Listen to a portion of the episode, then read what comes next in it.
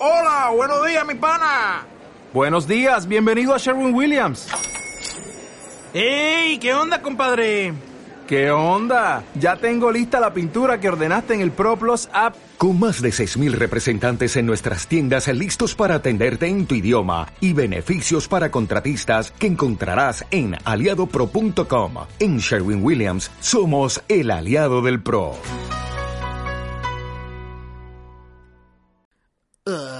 El buguito. Señoras y señores, con ustedes, Le Burrito.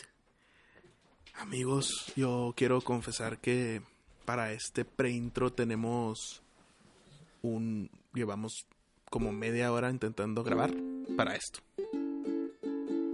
Ah, amigo, ven, te invito una copa. No tomo, gracias. No, no tomas. Bueno, voy a invitar a otro... No te enojes, no le pegues al micro. Voy a invitar a otro camarada porque yo sí quiero pistear. No tomas bien, te invito a un café. Que quiero recordar la época loca. De ayer cuando teníamos 16. Ven, dime, ¿qué ha pasado con tu esposa? Uh, nos divorciamos. Ah, seguro te dejó por ser bien güey. Ah. Recuerdo.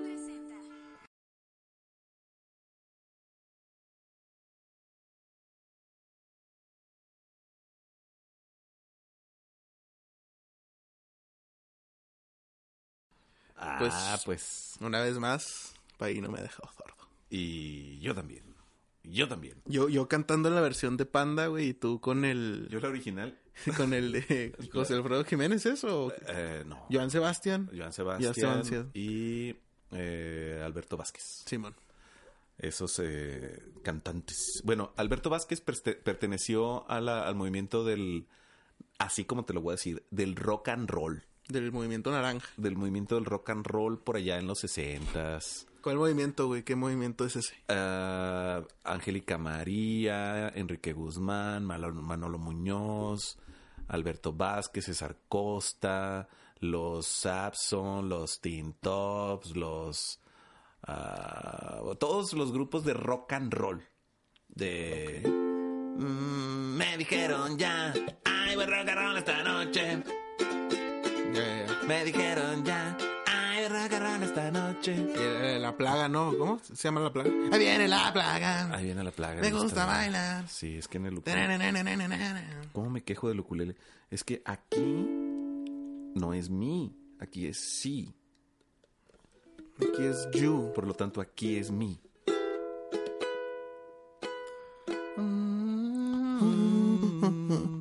Un, un día, un día, un día, un día, un día. Ah, ya ni sé. ¿Qué tranza, Paino? ¿Cómo estás, güey? Bien, Lara, ¿cómo estás? Qué milagro, qué, qué milagro que vienes por este tu humilde burrito. Pues, pues, ¿qué? ok. No, pues todo chido, güey. Sabes de que ha habido mucho trabajo. Supongo que, que todos estaban con el pendiente en, el, en nuestros burri escuchas. Pero pues bueno, los saludo a todos cordialmente. Un abrazo y un beso en su queso. Saludos cordiales a toda la raza que nos escucha. Cordialmente. Oye, ¿qué es, cor- qué es cordial? Lara? Explícame qué es cordialidad. Ah, chinga, ¿por qué, güey? Es Cordial es como... Cordialmente, güey. cordialmente. Oye, es una buena pregunta, pues. según, los, según los griegos, eh, ¿qué significa cordial? Los griegos. ¿Los griegos? ¿Por qué los griegos? Ah, porque pues, eran buena onda, ¿no? No conozco a ningún griego más que mi perfil. Los, ah. los, los- los griegos eh, sabían mucho de salud, sabían mucho de, eh, de astrología, de mm, filosofía. Todo mundo para, para hacer su comentario más poderoso, güey. Es como, en la antigua Grecia Se utilizaba que, y inserte algo que no se utilizaba en la antigua Grecia. Tomar una cucharada diariamente de aceite de oliva extra virgen. A huevo, sí, sí, sí. Todos los días y un vaso de agua con una cuchara de limón. Así es. Eh, así evitas cáncer, evitas Alzheimer, evitas... eh. Disfunción ele- Eh, eréctil, eléctrica. Disfunción eléctrica. eléctil, Y evitas las malas compañías también. las malas compañías. Tienes, A ver, a ver, cuéntame un poco de tus malas compañías. Las malas compañías. Mira, eso, eso nos va eh, acercando como siempre, ¿verdad? A- al tema que siempre preparamos con mucha anticipación. Sí. Eh, en esta ocasión elegimos de entre nuestra vasta colección de temas pendientes las malas compañías. Claro, claro que sí. Estuvimos hablando Ay, de eso toda perdón. la semana. Y puta. Claro, sí, güey. y, y tuvimos que tomar la decisión. Oye, tenemos tantos temas, ¿cuál escogemos? Vamos a hablar de varios temas. Pues las malas compañías. Oh, que la canción. Es que, Eh, güey, a ver, ¿qué traes, güey? Ya van como cuatro veces que le pones un putazo al micro. déjame le explico al, al, Expresa, externa ese sentir que traes. al burri auditorio que en esta ocasión no estoy donde suelo estar, que es sentado frente a los controles. Eh, güey, ya bájale. güey. Oye, se oyó místico, como eh. Suspenso, mira, es como suspenso, mira. Y estaba en el cuarto. No puede ser. Ok, este, este es el, el, el, el re- es un remate de la, de, la, de la mala noticia. Eh, Lara, ¿qué estabas haciendo anoche? Pues estaba leyendo la Biblia. ¡Ah! Es como la, el sustituto de la musiquita de Guadalupe. Mamá, me voy a tatuar. Pero hija, ¿qué estás diciendo? Pendeja. Que me voy a tatuar. Ok, déjame les explico qué es. Eh, en, en los soportes de micrófono son estos brazos extensibles que tienen resortes. Entonces lo que hago es darle al resorte así como si fuera una cuerda de guitarra. Ay, suena diferente. Ya tenemos cómo hacer strings. Sí, mira, cuando contemos historias de, de terror, ahorita eh, hablamos de... ¿De qué dijimos que íbamos a hablar? De... Tu risa, güey. las malas compañías. Ok, hablamos de las malas compañías y luego nos cambiamos a historias de suspenso. Las malas compañías, bueno, les comentamos. Las malas compañías es un restaurante que ofrece Buffet de buffet alitas, de alitas, pizza. pizza, El sueño de, de, de todo mundo. de todo gordo, güey. De todo gordo. No, es que el sueño, bueno, creo que sí funciona, pero el sueño de todo gordo es un buffet de tacos. ¿Será? Sí, yo, yo no estoy gordo, bueno, no mucho. Todos estamos gordos en, en nuestro interior, güey. Pero- Yo, yo en- más en el exterior, pero bueno. Yo, yo, yo también un poco, ¿eh? Ahorita no estoy en mi peso, pero para nada. Este, ni en mi talla, chale, pero pues ya, ya, ya me vale. Ya, ya. frases de señor. Este año decidí que ya, ya me rendí este año. Ya, ya ¿Tú te crees? dejaste. Sí, sí. Pero Eh, ya de, ya estuvo, güey. Ahí, ahí murió. No sé, a lo mejor el año que entra decido eh, hacer algo al respecto. Pero este año 2019 me rendí ante la batalla contra el sobrepeso. Ok. Así que El, el- el pedo es cuál sobrepeso, güey. No mames. he comido lo que ¿Cuánto pesas, güey? ¿Cuánto? No sé. ¿Te acuerdas que me pesé en... ¿Estabas tú cuando me pesé allá en, en la maquila donde Sí, estábamos haciendo un video? sí, bueno. Que eran como 90, 90 y algo. No mames, ni de pedo pesas 90, güey. ¿Peso más, según? No, menos, Ah, güey. Mucho menos, güey. Yo, un 70, güey, has de pesar. No, no, ni de Sí, chiste. güey. No, no, no. Pelada. No, no, no. No, se me hace que siendo como en 90. Nah, güey. Ni Mira, a putazos. mi- mido 1.75. Y este, y pues estoy repuestito, o sea, no estoy. Nah, güey. no Eres, eres... flaquito, no, no, güey. No creo que midas 90, güey. ¿Tú cuánto mides? Yo mido un 81. Un ocho- eres más alto que yo. Eh, ¿Y cuánto estás pesando ahorita? Yo creo que peso como 105, güey. Ah. Pero yo en 90, güey, por ejemplo. Te mamaste por Lancaster. En 90 yo estoy delgado, güey. Ah, no, esa es la cagaste por Lancaster, una rola de los hombres que. Eh, O sea, a mí nadie me cree nunca mi peso, güey. yo, yo creo que yo, a lo mejor soy de hueso pesado, o, o quizá todavía conservo. Está- Es que no, güey, porque no eres de complexión robusta, güey. No Bueno, eres gordo, güey. tenemos que hacer entonces el trato de pesarnos y llegar con la evidencia el próximo episodio. Y hacer un, un reto, güey. Arre. El va, que baje va. más se corta el pito. Ah, Digo, menos. este, ah, uh. no, no me gusta el reto mucho. En otras noticias. Oye, hablando de noticias. ya, por favor, deja de darle de Mira. putos al micro. Ya que me acostumbre al espacio nuevo, dejaré de patearlo. Mientras tanto, esperen varias patadas más. Estás incómodo. Es que re- realmente René está sentado donde yo me suelo sentar. Ajá. Porque hoy hubo una rotación de personal. Porque nuestro operador de cabina hoy este vino de Hoy invisible. vino de invitado. Y, y, pues, o sea, traemos un pedo aquí, toda la gente. Y pues ya, ya saben que somos muchos en esta producción. Sí, claro. Y René tuvo que moverse y yo también. Así es, mira, ahí está. Ahí ya no lo voy a patear, pero déjame acerco un poquito esto, un poquito más, un poquito más. Ahí está. Mira, eh, quisiera entrar a nuestra gustada sección. Oye, yo no alcanzo a ver eh, aquí la duración. Ah, del- ¿verdad? Ya del- sabes qué se siente, cabrón. Del programa. Yo por Eh, eso ponía el timer, güey. Ah, pues sí. Pero ahora no vamos a saber es más, nada. eh, cú- cúbreme, cúbreme, voy a subirle. Bueno, pues les cuento, ¿verdad? El otro día, este, pues iba por la calle, me topó un perro, lo llevó a mi casa, agarró el martillo y lo, lo maté. Y, y es una de las cosas... me cubras, ya, güey. Ah, ¿Cómo que Ok. mataste un perro martillazo? no, no te creas, era un, era un machete realmente. Ah, ok, y lo mataste a perrazos. A- Oh, a- amo a los animales. Oye, ¿has visto el filtro este del, del perro, güey? el filtro, no. El filtro del perro, güey. ¿Filtro de perro? Ah, Perro. ajá, de te- Instagram. ¿Te pone cara de perro? No, no, te pone un perro, güey, literalmente. Ah, el, el que pasa, que parece que lo van a atropellar y que... Simón. Ah, ok, sí, sí lo vi. Y, y he hecho un par de bromas que han sido muy exitosas, güey. Luego te las muestro. Igual, Ay, qué malo. güey, le hice una a mi mamá, güey. Le mandé una foto en que estaba en su cama un perro. Y luego le dije que mi hermana lo puso, güey, y le marca y le pone un cagador. Ay, verga. Lo puse todo en Instagram porque todo lo documenté. Para más cosas así de divertidas, síganme en Instagram. Pueden encontrarme como Carlix Lara. Oye, Y la... haciendo comerciales. Bueno, público, le voy a hablar al público, a las tres personas que nos escuchan. Hoy eh, el set de don- donde, grabamos el burrito está, está ligeramente diferente. Hay, hay un acomodo como que es, es, eh, simulando... Ah, qué chido está. no mames.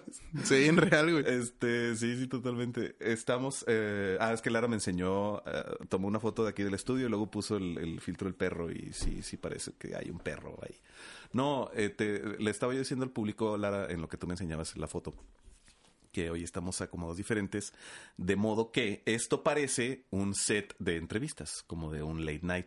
Entonces, ahora que estás tú en la posición del entrevistador y yo en la posición del entrevistado, pues me gustaría que me entrevistaras. Te voy a entrevistar, güey. Muy bien. A ver, Te voy a sacar el periodista que llevo dentro. Pero antes, ahorita que estás hablando de nuestra, de nuestra gente que nos escucha, quiero mandar un saludo para el buen Jesse. Hoy lo vi, güey. Ah, Jesse, ¿qué cuenta el Jesse? y ahí anda, de hecho te mandó saludos. Este.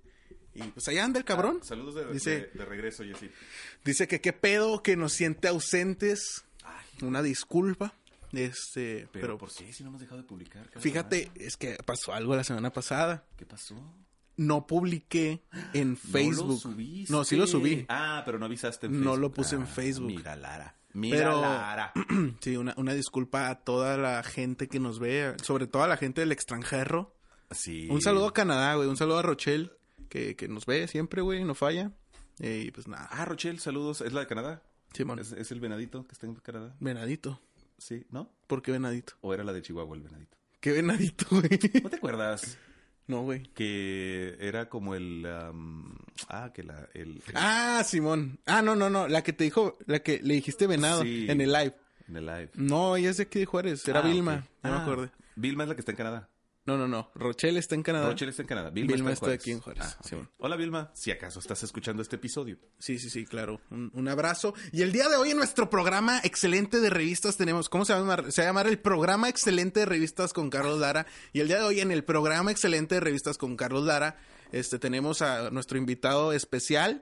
Un aplauso para todos, para René. ¡Uh! excelente de revista, entrevistas. René, ¿cómo estás? Un Hola. gusto tenerte aquí el día de hoy. Hola, hola, este, hola a todos, a todos los, a todo tu público que está aquí eh, muy pendiente de tu programa. Muchas gracias por la invitación, Lara, a, a este programa, el programa bien chido de entrevistas. ¿Cómo se llama? Sí, sí, el programa bien chido de El entrevistas. programa bien chido de entrevistas. Eh, tenía mucho queriendo venir. Qué bueno que me invitaste, Lara. Eh, estoy muy contento. Eh. Muchas gracias. De hecho, estamos también muy contentos porque también teníamos mucho tiempo de que, que queríamos que vinieras. De Ah, hecho, no, pues desde antes de que existiera esto, o sea, hace como 20 minutos, O segundos. segundos realmente, pero estamos muy contentos y, y- y qué, qué honor, ¿verdad? De, de que la gente pueda conocer un poco más de ti. Háblanos de ti. que ¿Quién es René Paino? ¿Quién es René Paino? Pues un vecino, ¿no? Que está ahí, que es medio, medio, medio buena onda. No, eh, no sé, tu pregunta se me hace muy mm, truculenta porque eh, esa pregunta creo que yo no soy el mejor, el más indicado para responderla. Lo que sí te puedo decir es que eh, estoy muy contento porque tengo muchos proyectos. Tienes muchos proyectos. Te- te- soy una persona que tiene muchos proyectos. Estás trabajando duro ahorita en, en varias cosas. No, realmente no. ¿No? Ok. pero tengo muchos proyectos. Tienes muchos proyectos. ¿En, en qué, en qué programa tienes proyectos abiertos? Eh, no, de ninguno. Pero tengo muchos proyectos. Ok, muy bien. ¿Y, y a qué te dedicas, René Paino? Ah, ¿Proyectos? Proyectos, Sí. ok. ¿Qué tipo de proyectos, Paino? Mira, hay unos proyectos que son como otros proyectos, pero los que yo estoy haciendo son diferentes a los que son como los otros proyectos. Ok, eso suena muy interesante porque he escuchado de otros otros artistas como tú que, Que no tienen, tienen- proyectos, Ajá. pero no son proyectos como los proyectos que acabas de mencionar. Eh, como los Entonces, los que ¿qué nos puedes decir al respecto de esos de esas personas que tienen proyectos muy pues comunes como los demás proyectos? Mira, esas personas. Ay, ¿dónde está? la- ya me perdí. Mira, esas personas que, que tienen. Ah, no, ok, el micrófono está bien. Es que de repente me dejé de escuchar. Eh, ahí dile a tu técnico de audio. Que... Eh, Javier, Javier, güey, pilas, cabrón, deja de estar viendo pilas. pinches packs ahí. En... Eh, Sí, díganle algo a aquel güey, no mames.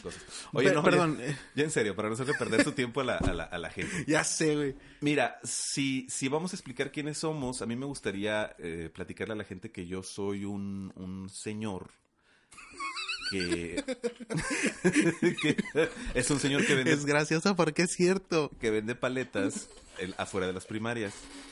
Y pues eh, muchas cosas, muchas cosas. Vamos a hacer esto, güey. Este capítulo se va a llamar René Paino. René País. Lo Ah, acabo sí. de decidir, güey. y vamos va. a hablar de ti, güey, nada más. ¿Ah, neta? Y en el siguiente capítulo hacemos Se va al a llamar revés. Carlos Lara. No, que se llame Paino René. Y hablamos de un vecino, ¿no? y hablamos de ti, pero al revés. De mí, pero al revés. Ok, va. Va, Ok, cuéntanos, güey. Eh, no, no, ya, ya en serio. Eh, realmente no soy un señor. Te digo que me pasó hace la semana pasada. Si eres un señor, güey. Sí, sí soy. Ah, eh, ¿Te duele la espalda en las noches? sí. Eres un pinche Y, señor. y en las mañanas y a veces a mediodía también. Creo que tal vez eres una señora incluso. Oye, se me hace que se bajó mi micrófono. ¿No sentiste tú que se bajó mi micrófono? eh, no. No. No, creo que más bien empezamos a hablar tan fuerte. Yo sí, incluso lo estoy viendo que se bajó allá. Pero bueno, en Oye, sí es cierto. eh, mientras se sigue escuchando. Bueno, bueno, bueno, bueno. Bueno, bueno. Ahí está. Mientras ahí está. Ándale, ya sé qué fue. Ya sé qué fue. Eh, luego le digo al técnico que lo, que lo solucione. Pero es mira, que pinche Javier es muy distraído, güey. se solucionó. Vamos a hablar con él. Yo, yo creo que ya este, son muchas, ¿no? Con estas. Ah, es que ese güey le vale verga, güey. Aparte, nomás se la pasa haciendo pendejadas, güey, ¿sabes? Pero sí hay que hablar con él. Si quieres primero habla tú y luego ya yo hablo con él. Porque si hablo yo primero, eh, es posible que ya no regrese. Sí, no, Yo. deja tú, güey. O sea, No que yo ya no regrese al burrito. Un putazo, güey. Eh, con el ukulele No, le voy a dar en la, en la Unos pantorrilla. suculelazos. En la pantorrilla izquierda. No, mira, soy un señor porque tengo la edad de un señor. Y te duele la espalda. te- y me duele la espalda y tengo canas y tengo eh, cara de señor y tengo panza de señor. Pero... Y cocinas. y, y cocino bien sabroso. ¿Cuál, señor? ¿Cuál señor? Pero no, no me... No tienes ese espíritu. No, no tengo espíritu de señor, porque no tengo hijos, Lara. Eh, yo quizás eh, pudiera tener un hijo de tu edad. Papá- Pudiera. Papaíno. Papá, papaíno. Pudiera tener un, un- un hijo de tu edad. Fíjate, tú tienes que 23. Ya ¿Cu- tengo ¿Cuándo cumples 18 ya. 24? ¿Cuándo Tengo cumples 24, güey. Ah, ya Recién 24. cumplido, sí. Ah, ¿cómo no? ¿cu- ¿Cuándo cumpliste? 27 de julio. 27 de julio. Ah, cuando íbamos empezando con lo del burrito, fíjate. Sí, pues es cerca de tu cumple. Sí, Mismo mes, de hecho. eh, De hecho, sí. Yo cumplo el 4 y tú el 27. Ah, entonces, ojalá y hagamos esto durante muchos años y convirtamos el mes de julio en el mes de la festejación de los cumpleaños de Del burriro. Lara y Paino y por lo tanto el burrito, porque también el burrito nació en el mismo mes. Oye, eso, Nacho. eso es más que una coincidencia, ¿no, Lara? ¿Que todo sea el mismo mes? Sí. Pues no sé, güey. ¿No lo crees tú? Pues, pues, un mes tiene 30 días, güey. Yo lo No, quiero. romantici- no hay que romantizarlo, güey. Yo sí lo quiero romantizar un poco. Por eso te voy a cantar una canción. A ver, güey, a ver, a ver. Yo pienso en ti más cada día. Entonces, eres un señor Sí, mira, soy un que señor. no es señor que no porque es- no tiene hijos. ¿Tú, ¿Tú crees que el señorismo radica en tener hijos, en haber fecundado un óvulo? Qué buena pregunta. No. Entonces No. puede ser un señor sin hijos. Puede, puede, puede, puede- puede ser de acuerdo al cristal con que lo veas. Pero yo soy un señor porque soy una persona respetable. O sea, eh, eh, me- me he ganado el respeto de la gente y voy respetando, voy por el mundo respetando a la gente. Eh, entonces, mm, con, un, con un vocabulario un poco más ah, Propio. propio, o sea, haciendo uso de un vocabulario más propio, em, no tan... Es que si hay muchos hijos de su puta madre que les vale verga, ¿estás de acuerdo? Y que dicen puras pendejadas. No, no, que, que, que no me refiero ni siquiera a las groserías, que ese también es un tema que me gusta tocar aquí en el, en el burrito, porque eh, está divertido, número uno, el, el- el tema.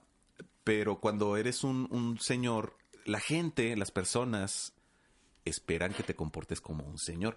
Traduzca, bueno, ha- hagamos tantito la, la, la analogía, ah, dirijámosla tantito hacia las mujeres. Cuando una mujer se convierte en señora, ¿cuándo crees tú que una mujer se convierte en señora? ¿Cuándo consideras tú que una mujer se convierte en señora? ¿Por la edad? Eh, ¿O por hijos? no, ¿O güey, por súper sencillo. casarse? ¿O En el qué? momento que empieza a hacerla de pedo por sus toppers. Ahí es señora, güey.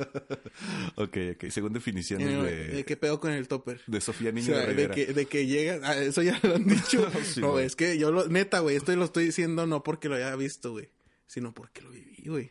Sí, En el te momento tocó que ver la llegas transición de, y de en lugar de que mujer. en lugar de que te digan cómo estás, te dicen ¿y el topper? ¿Y mi topper? ¿Que te llevaste con capirotada hace dos meses? Desde, o sea, desde esos puntos, güey, el topper es importante en tu vida. Ok, entonces yo como señor, ¿en qué momento me convierto en señor? Cuando dices apaga la luz. Ah, sí.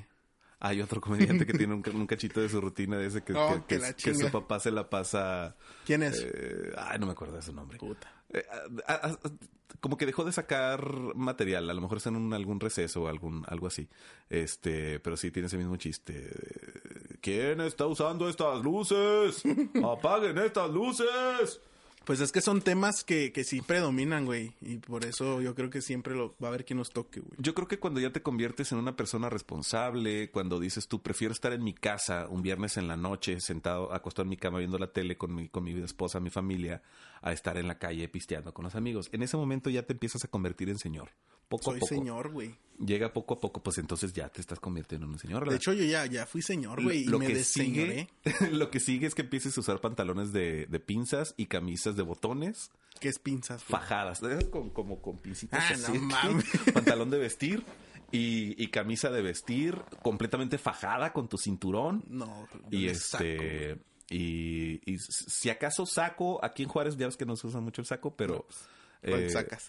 pe- pero ahí es donde ya te empezarás a convertir en señor ok, entonces no consideras que eres un señor. Sí y no. Ok, ahí te va porque sí y ahí te va porque no. Porque no me... Yo no he sentido el paso del tiempo como lo han sentido otras personas. Yo creo que muchas personas, sobre todo los que tienen hijos, sienten diferente el paso del tiempo porque con los hijos se nota demasiado, ¿no? Porque, ay, el niño, mira, ya, ya tiene tantos años. Mira, ya alcanza el...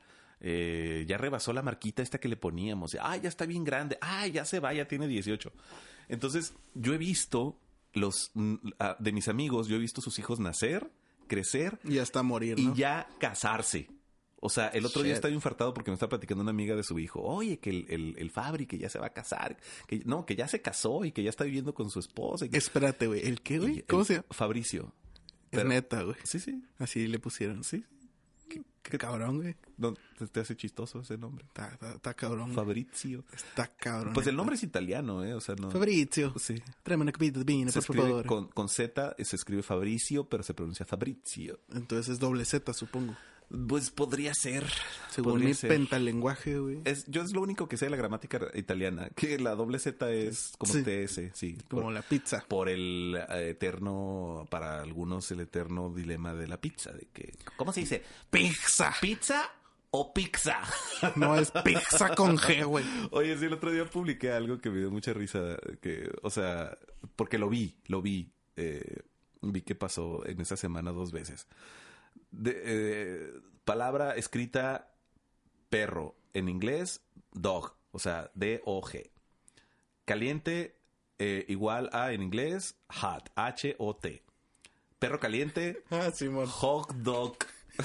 Que yo te comenté, güey. Hot dog Y yo puse hot dog. o hack dog. Es que me da mucha risa. Ay, se me antojó un hot dog. Un hot dog. Un perro caliente, güey. Entonces, bueno, a veces hacemos unas muy malas interpretaciones del, del palabras en inglés. Yo, yo para no caer en esos pedos y dar penita, güey, nunca como esas madres. Lo que quieres un, un jocho. Un hocho, como le dicen en, en- en Monterrey. O un dogo, como les dicen aquí, en- aquí, en, aquí en Chihuahua. Que por cierto, le, recomen- le recomendamos, le recordamos al público del burrito que el burrito se produce en Ciudad Juárez, Chihuahua, porque hacemos honor a la comida eh, endémica de esta ciudad, que es el burrito. Que, Y- que aquí se inventó y aquí todo se come y ¿Y cuántos años tienes, güey? ¿Eh? ¿Cuántos años tienes? Ah, para, para, para no variar. Sí, sí, sí, güey. Para cumplir con la tradición. Sí, sí, ya, ya se puede acabar el podcast del día 42, 2. güey. 42 años, muchas tengo- gracias por escucharnos. ya tengo 42 años. ¿sabes?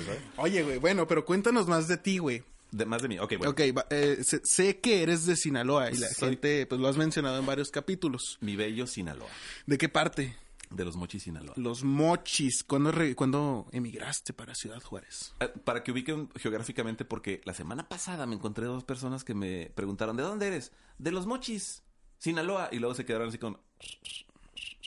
Los mochis, güey, ¿cómo no? Y les digo, ¿ubicas Mazatlán? ¡Oh, yeah! Más... Ah, es que eran gringos. Entonces, por, por eso no conocen. Ah, pues no entonces, este, ya les dije de Mazatlán. O sea, de donde está Mazatlán, yo soy de por ahí cerca. Entonces, la gente que, pues, quizás no ubique geográficamente los mochis, está a seis horas de Mazatlán. Y si ubican acaso Topolobampo, que es un puerto de altura, es como Veracruz, pero no tan grande, eh, pues Topolobampo está a 20 minutos de los mochis Ok. eh, que es la playa. Los Mochis es una ciudad de alrededor de 200, 250 mil habitantes y su actividad principal es la... El narcotráfico. Eh, sí, también. ¿Cómo no? bueno, después del narcotráfico, la actividad principal es la... eh, pues el comercio... mm, De drogas. hay, hay mucho comercio. La caña, eh, de hecho, hay un, hay un ingenio azucarero, entonces eh, esa ciudad es conocida por los vientos con olor a caña, que huele como a caca. Qué romántico. Ahí estaba realidad- yo. En la realidad de las cosas es que es un olor que huele como a caca, porque cuando la procesan, haz de cuenta, mira, te platico así rapidísimo. La queman. El, el proceso, sí. Hacen la, la- el corte, eh, como- como- no, no sé cómo le llamen, el... el- el- Sí, cortar caño. el trim. Con el machete. En, en- en inglés se llama trim.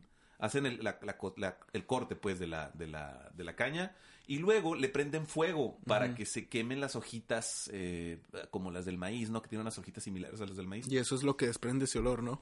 Y toda la tarde huele a quemado, a, a- a- a, pues a planta quemada, y empiezan a llover tiznes. Entonces, cuando éramos niños, yo me acuerdo, fíjate, fíjate, hace mucho. Es más, esto no se lo había platicado a nadie, ¿verdad? eh, espérame, a ver, retírate un segundito los audífonos. Ahí está. Es que de repente el, el preamp falla y con- Ah, tiene que reaccionar así. Es cuando se baja el volumen. Ok. Este güey está loco, Johan. ¿Sí? Lo voy a editar eso, así que. Eh, entonces, me recuerdo que cuando era niño y hacían la quema de la caña, pues empiezan a llover tiznes y caen por toda la ciudad. Y ahí vas como niño cachando los pedacitos de tizne y jugando con eso. No sé. Cosas tóxicas. Muy divertido. Este, Sí, cáncer, vio. cáncer, cáncer, lloviendo cáncer. Recibir cáncer del cielo. Entonces, bueno, eh, luego llenan los camiones que se llaman batangas. La- los, estos como remolques Como donde... tractores, ¿no? Ah, pues son como remolques más que nada. Y luego los llenan de caña, los llevan al ingenio azucarero y ya, los meten a los molinos, eh, se tritura la caña, se extrae el jugo, luego ese jugo se pone a cocer y ya de ahí se, se consiguen dos productos que son el azúcar y el piloncillo. Y ya, de ahí va a hacer más El cosas. diabetes. El azúcar refinado y el azúcar morena y así, ¿no? Ya lo distribuyen. Y todos esos olores que desprende el ingenio azucarero, eh, pues inundan la ciudad.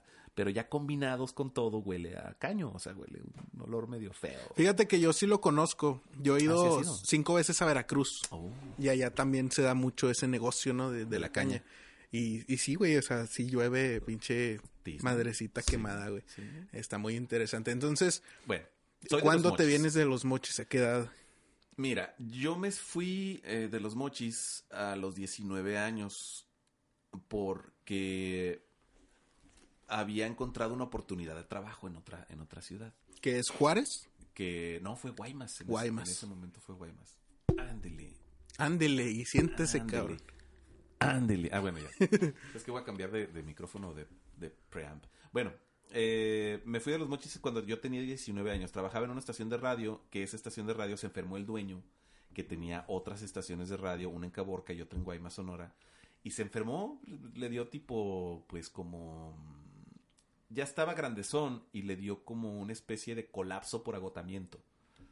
Eh, eh, a ver. A la verga. Es- Este güey Bueno, está... ahí está, ahí está. Anda enojado. güey. No, es que este micrófono falla. Esa madre se puso en... Al- ah, sí. eh, pe- pero bueno, pues. Entonces, este, se enferma tu, tu patrón. Sí, y cerró la estación. Entonces cierra la estación y lo- ot- otros compañeros tenían opciones de quedarse en otras estaciones de ahí de los mochis, pero yo no tenía, yo no quería para empezar. Y, y yo tenía la promesa que él me hizo, que me dijo, ¿te quieres ir a trabajar a Guaymas? Y yo le dije, sí señor, cómo no, con mucho gusto, me quiero ir a trabajar a Guaymas. Es una ciudad más pequeña, ¿no? Más pequeña. ¿Y por qué querías irte a Guaymas? Por la aventura, güey. O Tenía, sea, querías salir a la sí, tenía 19 años y, y ya estaba listo, ya estaba listo para la aventura.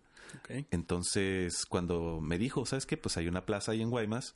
¿Qué onda? ¿Te vienes? Y yo le dije, sí, usted dígame cuándo. Y yo ahí estoy puntualito. ¿De qué se va a tratar? ¿Cuánto voy a ganar? ¿Dónde voy a vivir? Entonces ya ahí hicimos una especie de, acuerdo. Y luego no me hablaba el señor. Y luego pasaban, pasó una semana, pasaron dos semanas, pasaron tres, cuatro. Y no me hablaba. Entonces yo le hablé le dije, oiga, ¿qué? ¿Qué? ¿Qué rollo? ¿Sí me va a contratar o qué? Y luego me dijo, ah, pues este, no, no, pues sí, pues vente. Y ya me voy a Guaymas. O sea, si no le hablas, no se arma. sí, sí, entonces, este, creo que hice muy bien en, en hablarle.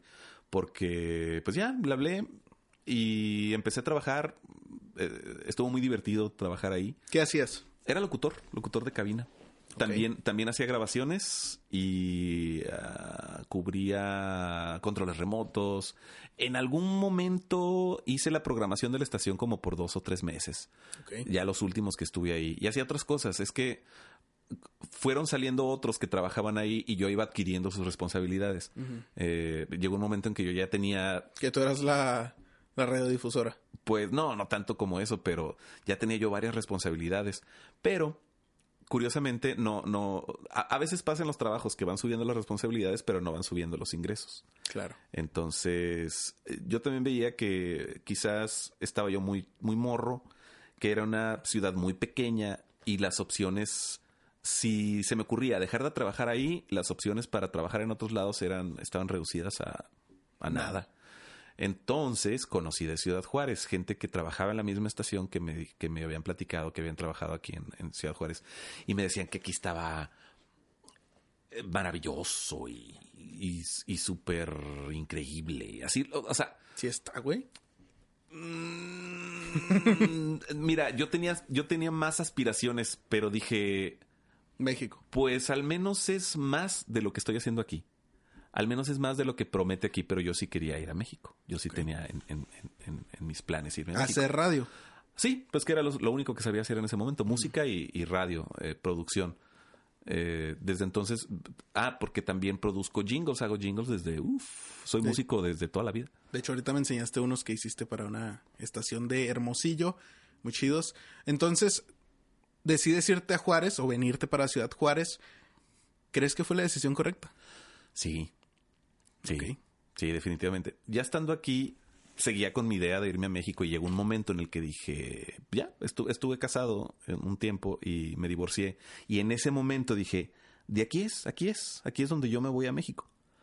Pero conocí a una morrita y... Cuando te divorciaste, te ibas a ir a México. Sí, Ok. y después, y en esos días, en esas semanas, en esos meses, conocí a una morrita y empezamos una relación y no me pude ir, digamos. Ok.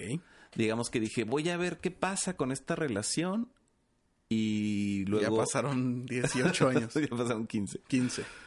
Y luego me voy a México, pero pues no, o sea, ya no pasó. Ya, o sea, ya lo de México ya no pasó. Ya es una cosa que yo, yo creo que ya no pasó. O sea, ya, ya definitivamente ya no fue. Me concentré en trabajar aquí en Juárez y aquí en Juárez lo que he estado haciendo es, eh, tengo este estudio donde muchos años se, se produjo música, muchos grupos grabaron aquí, cristianos y no cristianos, norteños, uno que otro cumbiero. Y...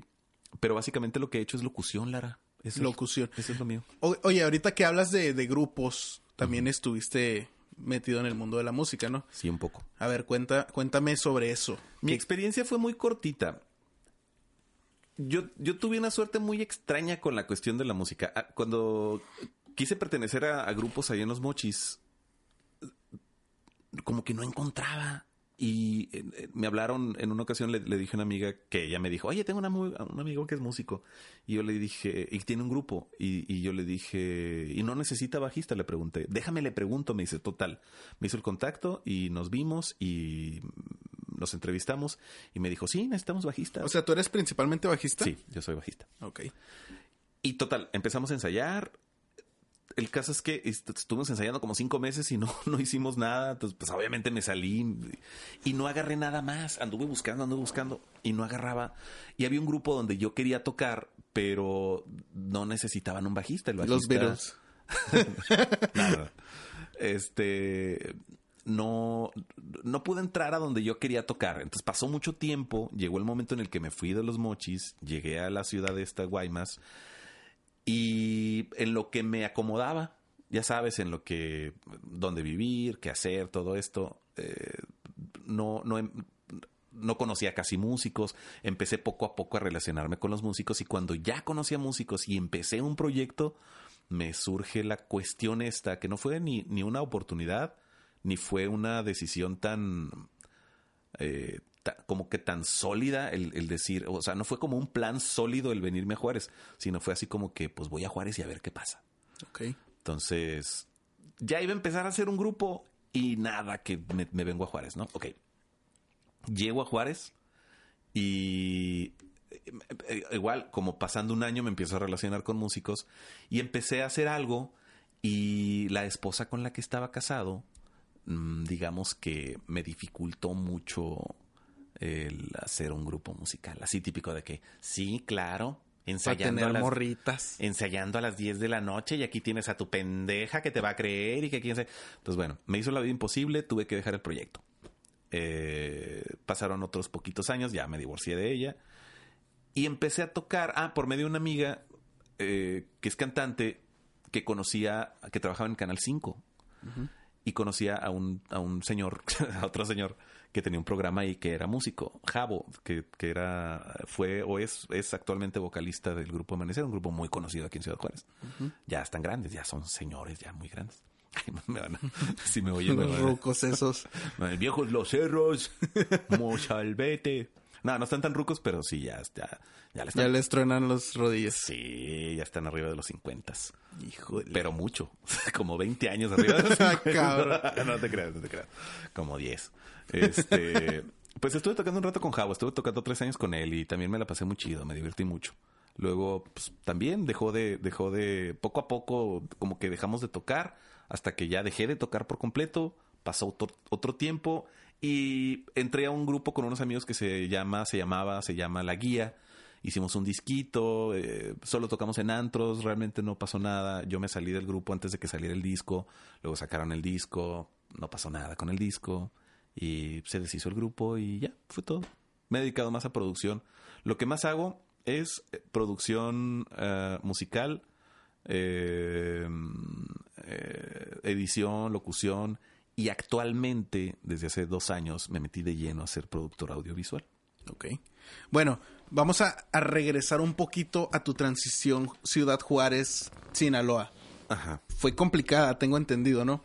Sí. ¿Cuántos años tenías cuando llegaste aquí a Juaritos? Fue una aventura, mira, ahí te va la aventura. Yo tenía 10, tenía 22 años cuando llegué a, a, a Ciudad Juárez.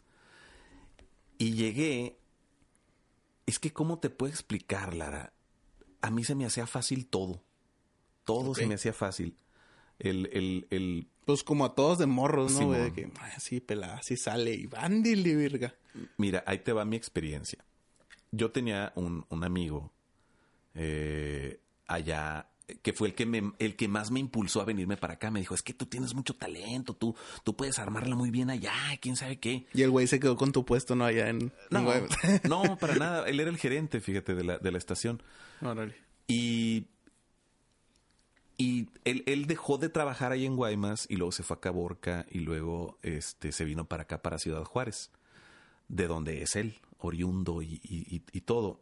Y yo asumí, mira, ahí te va, Lara, lo, lo que es la juventud y lo que es la, la, la estupidez de la juventud.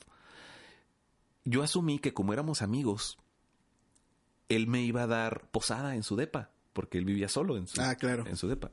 Y yo dije, pues, oye, pues me da chance ahí de quedarme, ¿no? Unas semanas. Pero lo asumiste, no lo preguntaste. No, no lo pregunté, no lo platiqué, solo lo mencioné en una conversación y mi compa me ha de haber dicho, ah, sí, no, no, eso luego lo hablamos. Y yo lo asumí como que luego lo hablamos, pero sí. Entonces, así, yo todo pendejín, me vine a Ciudad Juárez, me instalé en su, en su casa. O sea, obviamente... Llegaste con tu. ¡Ay, con permiso! él, él- él- él me hizo el favor de ir por mí a la central y me llevó a su casa y me dio la bienvenida y todo. Pero no estaba en sus planes que yo me quedara en su depa. Entonces ahí te va lo que pasó. Llego esa semana y, y llego sin trabajo, ¿eh? Y sin dinero. O sea, O traía- sea, te viniste a lo cholo, güey. a lo cholo, güey. Me vine con, como con, si mucho eran como unos 500, 600 pesos. No mames. Así, y, sin nada en el banco, sin nada. Solo mi maletita con mis cuatro o cinco cambios de ropa. 500 varos y la bendición del abuelo. Simón. Entonces, Vergas. entonces, bueno. Me quedo el primer día con mi camarada, todo bien. Al siguiente día, corre la suerte, fíjate cómo, se, cómo suceden las cosas. A veces yo pienso que no son coincidencias. Llega un amigo que, que es de Zacatecas, que lo conocimos, era un amigo en común porque trabajamos juntos en Guaymas. Entonces él llega y tiene otro amigo, fíjate, otro amigo le, le regala una promoción que él tenía en un hotel muy conocido, que en aquel entonces era el Hotel Plaza Juárez y ha cambiado de nombre muchas veces. Que es ahorita el, el que está en las Américas, ¿no? El que es en las Américas. Ok. Simón. Entonces, ahí se queda mi, mi compa. Y curiosamente estaba súper cerca de la agencia donde me dieron el trabajo en la semana que llegué. O sea, yo llegué así, Llegaste y trabajo y llegué todo en el pedo. ceros. Y, y- y llegué, oiga, le dije, ya había... ah, mm, ok, vine 15 días antes a una entrevista de trabajo. Entonces yo asumí que me iban a dar ese trabajo. Entonces cuando llego, le dije, pues ya estoy aquí, deme el trabajo. Y me dice, ah, chinga, pero no habíamos dicho que sí. Pues va a tener que decir que sí. Y pues bueno, ya dijo que sí, me dio el trabajo. Llega el tercer día. Ah, para esto, el amigo que viene de Zacatecas se instala en el hotel y nos juntamos. Otros, otro amigo, este, que, que de hecho lo conoce el, el Juan José Luna. Ok. Ya nos, nos juntamos el Juanjo, eh, este amigo de Zacatecas, Henry, y, y yo en el hotel. Ahí estamos echando las chelitas y platicando y todo.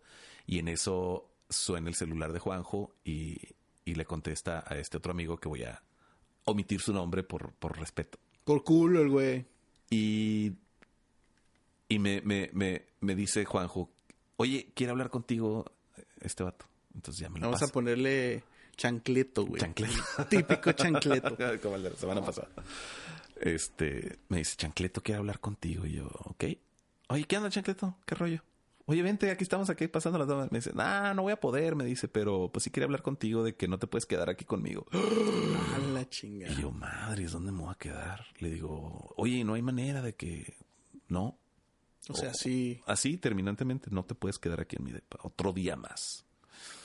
Chanfle, le dije, no, pues mañana voy y recojo mis cosas. Esta noche me quedo aquí en el hotel con Henry y este...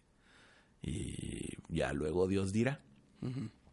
Tampoco me estresé, me preocupé y todo, pero, pero yo estaba confiado. O sea, yo dije, pues algo va a salir, pues que pueda, o sea, no me puedo quedar en la calle, o sea, no es, no, no, no es, no soy yo, o sea, esto no me pasa a mí. Y no, no me quedé en la calle, o sea, no tenía dinero de todas maneras, pero estaba confiado a que llegando el viernes me iban a pagar mi primera semana de trabajo ahí. Y yo dije, con eso hago algo. Eran, eran 800 pesos lo que iban a pagar No mames. por semana en aquel entonces. Entonces, Pero bueno, en aquel, en aquel ent- entonces era. no, No, sigue siendo no, poquito. sí, era poquito, 800 pesos. Sí rendían más que lo que rinden 800 pesos hoy en día. Sí, ahorita te los más en un día, güey. Pero eh, con esos 800 buscamos algo, pero pues yo no estaba pensando en 800, yo estaba pensando en, en lo del mes, a fin de cuentas. Este, y poder rentar un departamentito. Bueno, al siguiente día, un compañero de la agencia me ayudó, me acompañó a, a buscar departamento cerca. Total, me aguanté la semana ahí en el hotel y lo único que conseguí fue un cuarto compartido en una, en una casa, en una casa como de huéspedes, que le llaman, o casa de asistencia, donde rentas un cuarto donde hay cuatro camas. Y tú, duermes en una de esas cuatro camas y otros tres tipos duermen en las otras tres camas. En un hostal. Fue una situación muy pirata, fíjate. Esa, fue una, una experiencia muy extraña que no he vuelto a, a- a vivir. No fue tan mala, fue un poco deprimente, pero pues no fue tan mala. Solo era, o sea, tenía un lugar a donde, donde dormir y donde bañarme y donde comer la comida que si hubiera tenido el dinero hubiera podido comprar. ¿Y cómo le hacías, güey? Mira, toda esa semana me invitaron porque los primeros días aquí en Juárez se usa mucho pues en, en el jale. ¿Qué onda? Vamos a comer. Y vas a comer a cualquier lugar donde te va a costar una lana tu comida. Mínimo a estos días, eh, o sea, al día de hoy, mínimo te va a costar que 80, 100 pesos tu comida del día, Simón. más o menos. Pues en aquel entonces eh, estos amigos eran eran ganaban bien y solo comían en restaurantes. Puta. Entonces, De 200 para arriba, ¿no? el primer día que fui a comer a un restaurante, se me acabó todo lo que traía. No mames. Sí, Simón, obviamente pagué mi cuenta. Nadie, no, no esperaba que nadie me invitara, obviamente. Oye, pero pues sí, de verdad, de que no me dias el pedo, ¿verdad, güey? No. De que, ah, es lo, último que traigo. Ah, man, Sí, no, no se Ya me que, ocurrió. que se preocupe el René del futuro. Simón. No se me ocurrió preguntar a qué lugar vamos, cuánto va a costar, eh, ver cuánto traía en la bolsa. Mm, creo que les dije, traigo 300 pesos nomás. Ah, sí, sí te alcanza. Y pues sí, Sí, pero, me, tú- pero no más. sí me alcanzó. Fueron No como, más. fueron como 200 pesos de, de mi cuenta, lo cual se me hace mucho, fíjate, porque Ah, Pues, ¿a dónde fuiste, güey? Es que depende, digo. Era un, no, era un restaurantillo X. Una fonda. No, no, no, no tan fonda. Era mm, la hacienda de los Gómez. Ahí en Plaza Juárez, Estaba en Río Grande entonces. donde está el Dega. ¿Dónde está? No, es donde está ahora. ¿Dónde está la hacienda de? Es donde está la abeja ahora. Ok. Algo así. Creo es que que ese no fui. Yo me acuerdo de ido a la hacienda de los Gómez en, en Plaza Juárez. Y sigue- era, era un buffet también, ¿no? Ah, no, ya es las malas compañías. Y es las malas, donde es las malas compañías. Sí, sí. Sí, fue buffet, fue buffet, fue buffet un tiempo.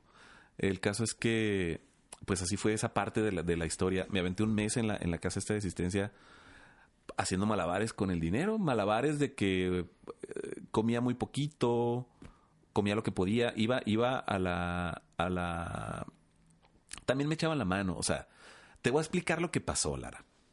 Llego yo a una ciudad, a, a un trabajo donde hay poca gente, por lo tanto esa poca gente convive y se conoce y, son amigos y todo. Entonces llego, llego yo con, con, con una mano atrás y otra adelante y, y con la intención de quedarme a vivir en la casa de mi compa, que yo consideraba mi gran amigo.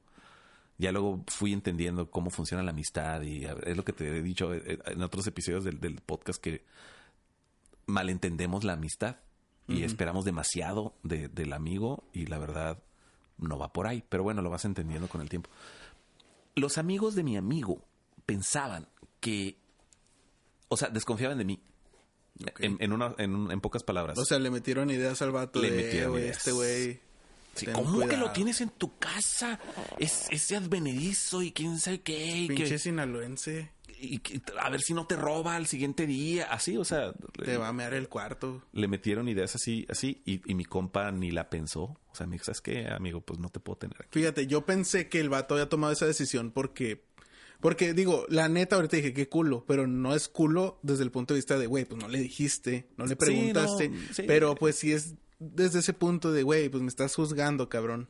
Pues ya, ya cambia, güey. Simón.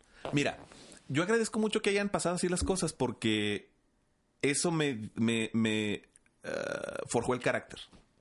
Eso me forjó el carácter. Eso me hizo, me hizo replantear todo el plan que yo traía y aprender a rascarme con mis uñitas. Sí, güey, porque eh, ese tipo de situaciones te enseñan un chingo, Sí. güey. A lo mejor si no hubiera pasado eso, habría sido un desmadre, güey. Sí. Te la habrías pasado en hoteles así como donde estabas, güey, pisteando más y, y valorando menos lo que, lo que estabas haciendo, ¿no? quién sabe qué hubiera pasado, fíjate, sí, sí quizás hubiera agarrado más la fiesta y, y, pero mira, ya estaba casado y tenía como que la fijación de ahorrar un dinero para poderme traer a, a, la que era mi esposa. En entonces. Y unas cositas que teníamos allá, que un refri, una cama y así, un comedor.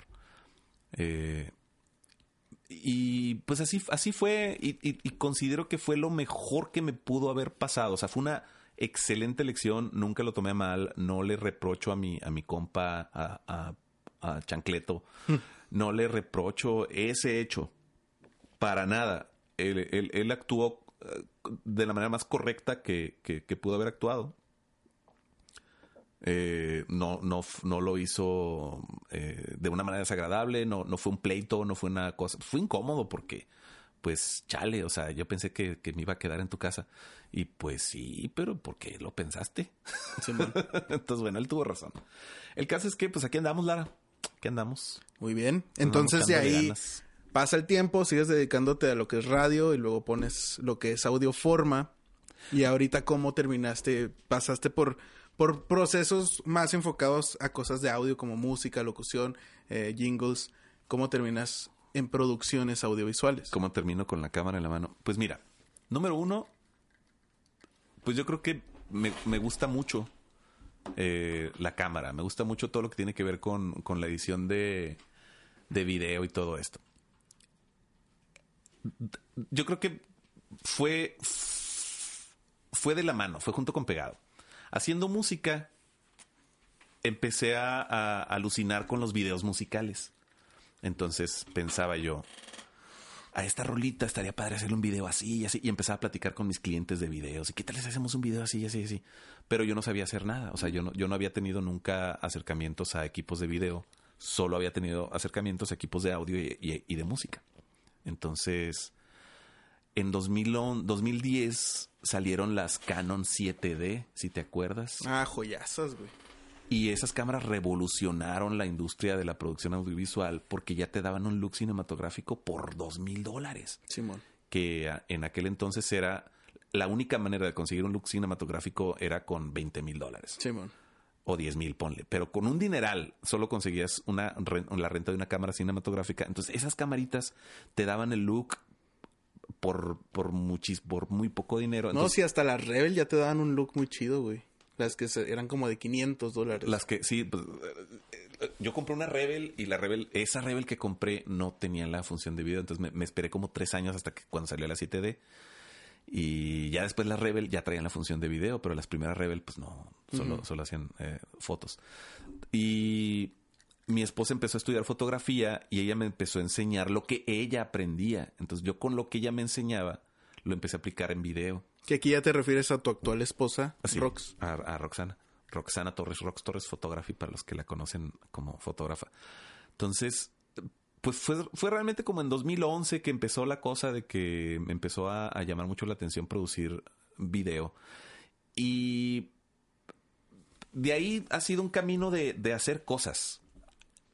Fíjate que estoy estudiando más ahora, actualmente, en estos días. Tendrá como a lo mejor mm, este año, este año, 2019, que empecé a buscar eh, tutoriales, eh, Cursos. cursos, etcétera. Me compré un librito y bueno, me he comprado libros que no he terminado de leer, pero son de cinematografía, de guionismo, de Entonces también te quieres meter más al cine. Sí, sí, definitivamente ahora me, me apasiona muchísimo el arte de contar historias eh, con todas las técnicas cinematográficas que existen.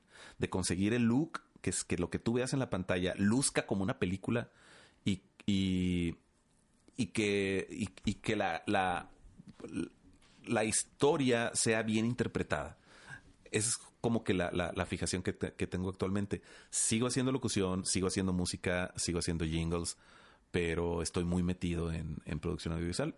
Y empecé por lo que yo creo que es más lógico empezar, que es negocio, hacer videos corporativos para empresas. René, ¿cómo te podemos encontrar? ¿Cómo podemos saber más de ti, de tu trabajo? Pues búsquenme, busquen. ¿En No, dónde? Estoy, Cabrón. eh, eh, no hago mucho ruido en, en- en redes porque no me da tiempo de atenderlas yo mismo y trato de publicar lo más seguido que puedo alguna cosita, nomás para que, para hacer presencia, ¿no? Para que los que me conocen en redes eh, sigan viendo que ahí ando. Eh, estoy como René Paino. René Paino. René Paino. Así de sencillo. Y latina. René Paino en, en Facebook. Eh, en Instagram he hecho experimentos así de que lo he tenido con mi nombre y luego le cambié a Audioforma y ahorita está como la productora Audioforma mi Instagram, pero es mi Instagram, es mi cuenta personal con el nombre comercial y tengo el logo de Audioforma. A lo mejor pronto lo regreso a, a René Paino porque quizás entre en una etapa en la que quiera que me conozcan como productor eh, audiovisual y, y no como Audioforma, ¿no? porque también pasa lo siguiente. Audioforma es un nombre que nació con la intención de ser el nombre comercial de un- una productora de audio. Y se llama Audioforma porque desde el principio yo pensé que se iba a tratar de audio e imagen. Por eso es Audioforma. Sigue funcionando, ¿no? Para, para, el, tu negocio. Para el negocio sigue funcionando, pero eh, comercialmente la gente lo asocia con audio solamente. Audioforma. Fíjate que yo sí lo... Porque también es audiovisual. Entonces, siento que pega, güey. siento sí. que sigue jalando. René, yo, yo puedo ver que eres una persona que se siente realizada. ¿Estoy en lo correcto? Sí, me I- Incluso tal vez más de lo que esperabas, ¿no? Porque se amplió tu panorama de lo del audio al mundo del video. Entonces, ¿qué le recomendarías a los morrillos de hoy en día o de próximas generaciones para que se sientan así, güey? así realizados. Pues fíjate que está fácil. Está fácil, Lara. Ahora está más fácil. En- Está fácil, güey, venir de una ciudad, quedarte en una casa con vatos que no conoces. Y uno de ellos estuvo en la casa. Esa es la actitud, güey. Tener que, que, que estar, tener que ver cosas porque otros, güey, otros estarían cagados, güey. Tú lo ves, eh, pelada. Pues sí, la neta no, no se me hizo. Mira, nunca tuve miedo y nunca tuve dudas. Yo siempre, pen- o sea, así de fácil, ni siquiera me hacía terapia, yo así lo sentía. Eh, así era una certeza para mí. Yo decía, pues es que nada va a salir mal. Nada puede, ¿por qué saldría algo mal? Entonces no tenía ni miedo ni, ni, ni dudas. Yo decía, pues solo tengo que trabajar y ya. O sea, a- así, la vida es tan simple como esto. Pero mira, yo les recomiendo los morros. Yo eh, eh, me gusta mucho hablar con, con, con chavos y compartirles lo que yo viví y, y darles consejos de acuerdo a lo que yo viví, del- de, la manera en la que, eh, desde el enfoque en la que yo puse las cosas.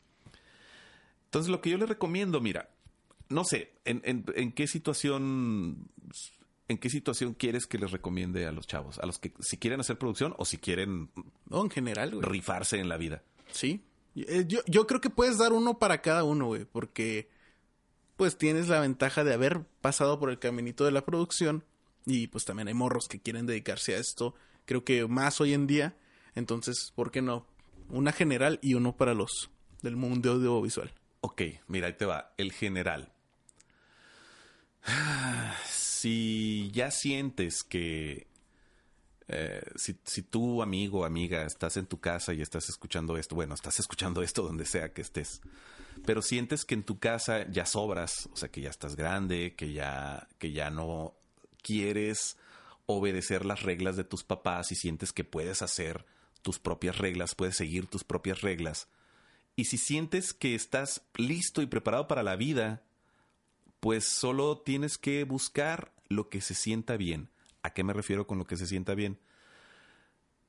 El sentido común te indica qué está bien y qué está mal.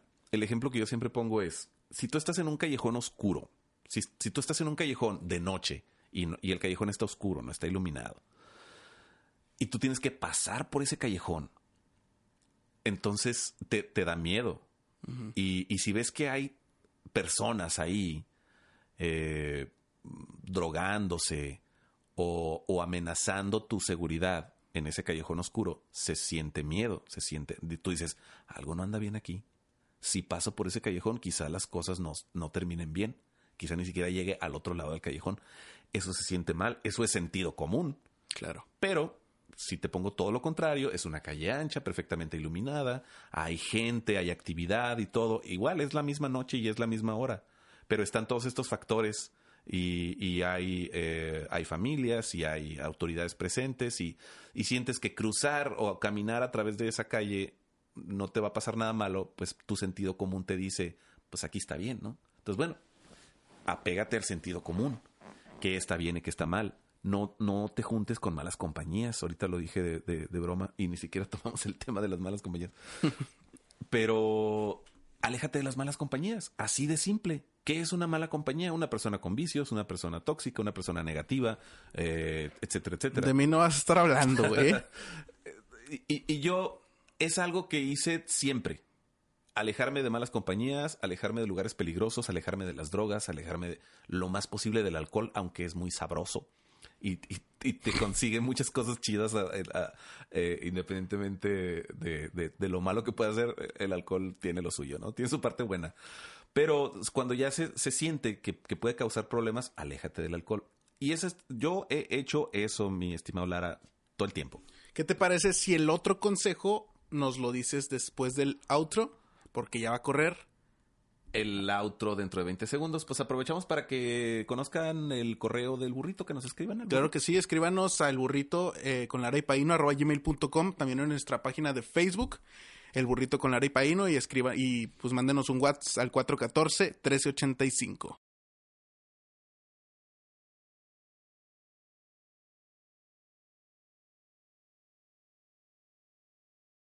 Oye, qué experiencia tan extraña que me hayas entrevistado. Ya Lara. sé, güey.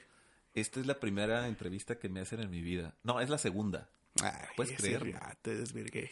La, la, la primera me la hicieron justamente en la estación de radio donde trabajaba en Guaymas. Me la hizo un, un, un señor que trabajaba en un periódico en el departamento de espectáculos y hacía los espectáculos en, la, en el noticiero de la estación de radio donde yo estaba. Y un día eh, nos entrevistó a Juanjo y a mí. Y, y ya, fue una experiencia también muy extraña porque yo he hecho muchas entrevistas. Yo cuando trabajaba en radio, yo entrevisté a, a algunos artistas, Mm. algunos, uno que otro. Entre ellos a Raúl Araiza. eh, a- mm, al negrito Araiza, pues. ¿Sí lo ubicas? No. ¿No lo ubicas? No. Pues el conductor de hoy.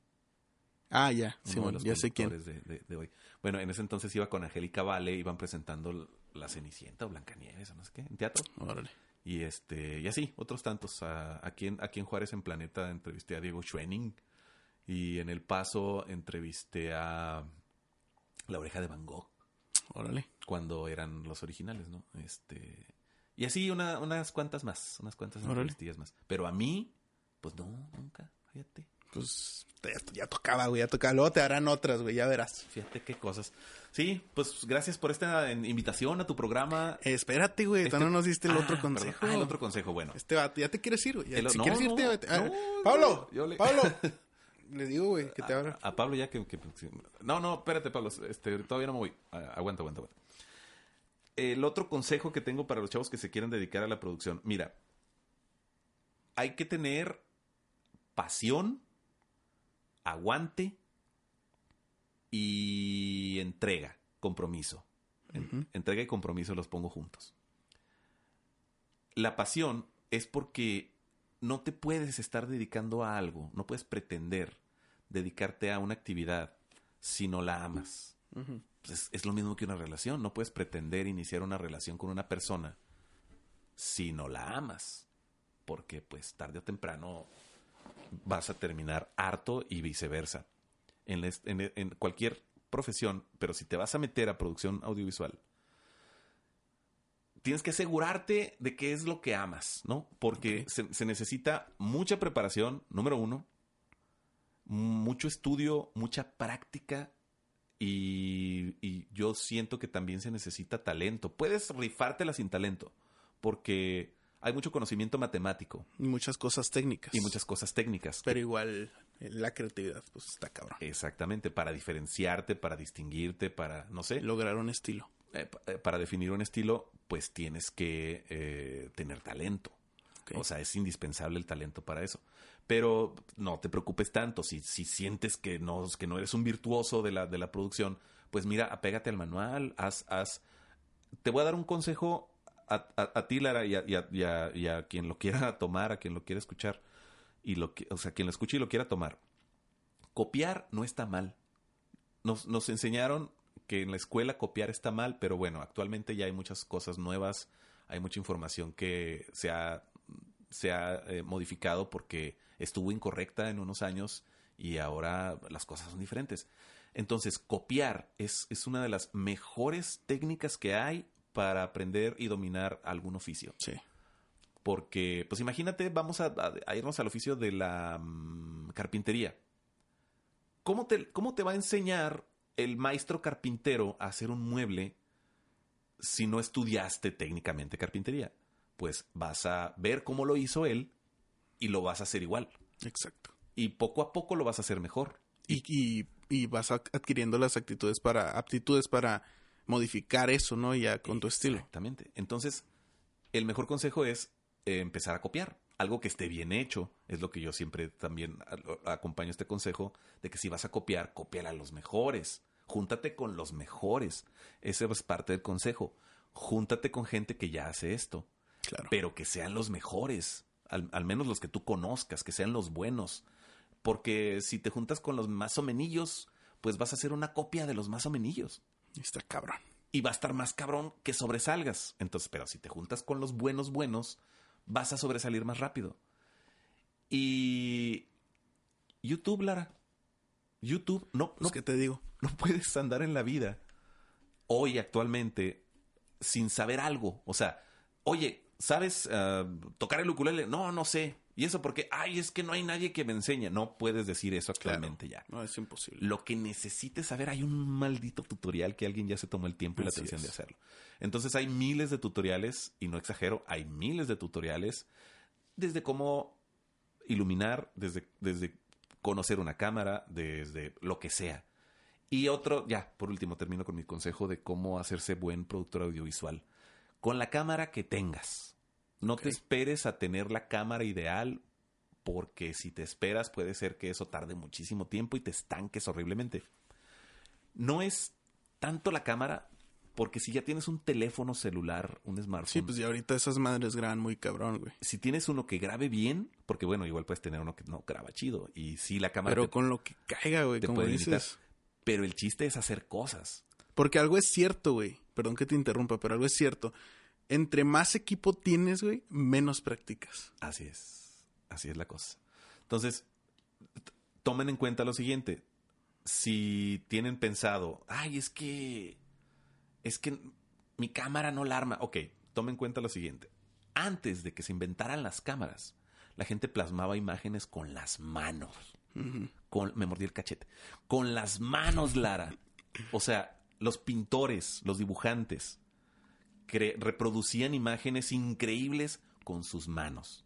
Entonces, bueno, no necesitas una cámara, técnicamente lo podrías hacer con tus manos, te tomaría Más tiempo. más tiempo, ¿no? Aprender a dibujar y pintar y todo esto. Pero a eso me refiero, toma en cuenta que ya tienes una cámara. Entonces, el, el- el, eh, la pregunta con la que quiero que despierten es, ¿necesitas una cámara o necesitas conocer las técnicas de iluminación, composición, encuadre? Pues necesitas eso, las reglas. Claro. Conocer las técnicas, las reglas y hacerlo con cualquier cámara. Y eventualmente tendrás acceso a una mejor cámara porque vas a saber las reglas principales, ¿no? Sí. Entonces, bueno, eh, ya termino mi consejo. Estudien iluminación, estudien composición, eh, estudien eh, lo- lo- cualquier curso de fotografía para principiantes les va a dar las herramientas necesarias para empezar en este maravilloso mundo. Y estudien audio también. El audio es mucho más fácil, es más, más eh, predecible, es más... eh, no es tan difícil el audio. Ok.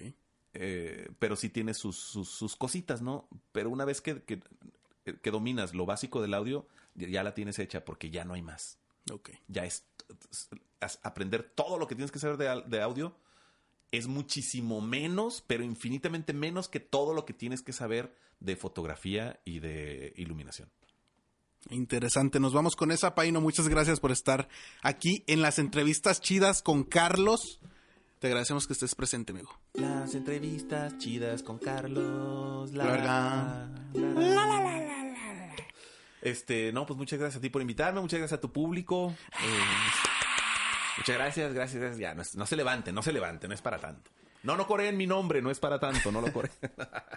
ya nos vamos, esto es el burrito. Oye, ya nos pasamos mucho, Lara. Sí, sorry. Lo echamos chido.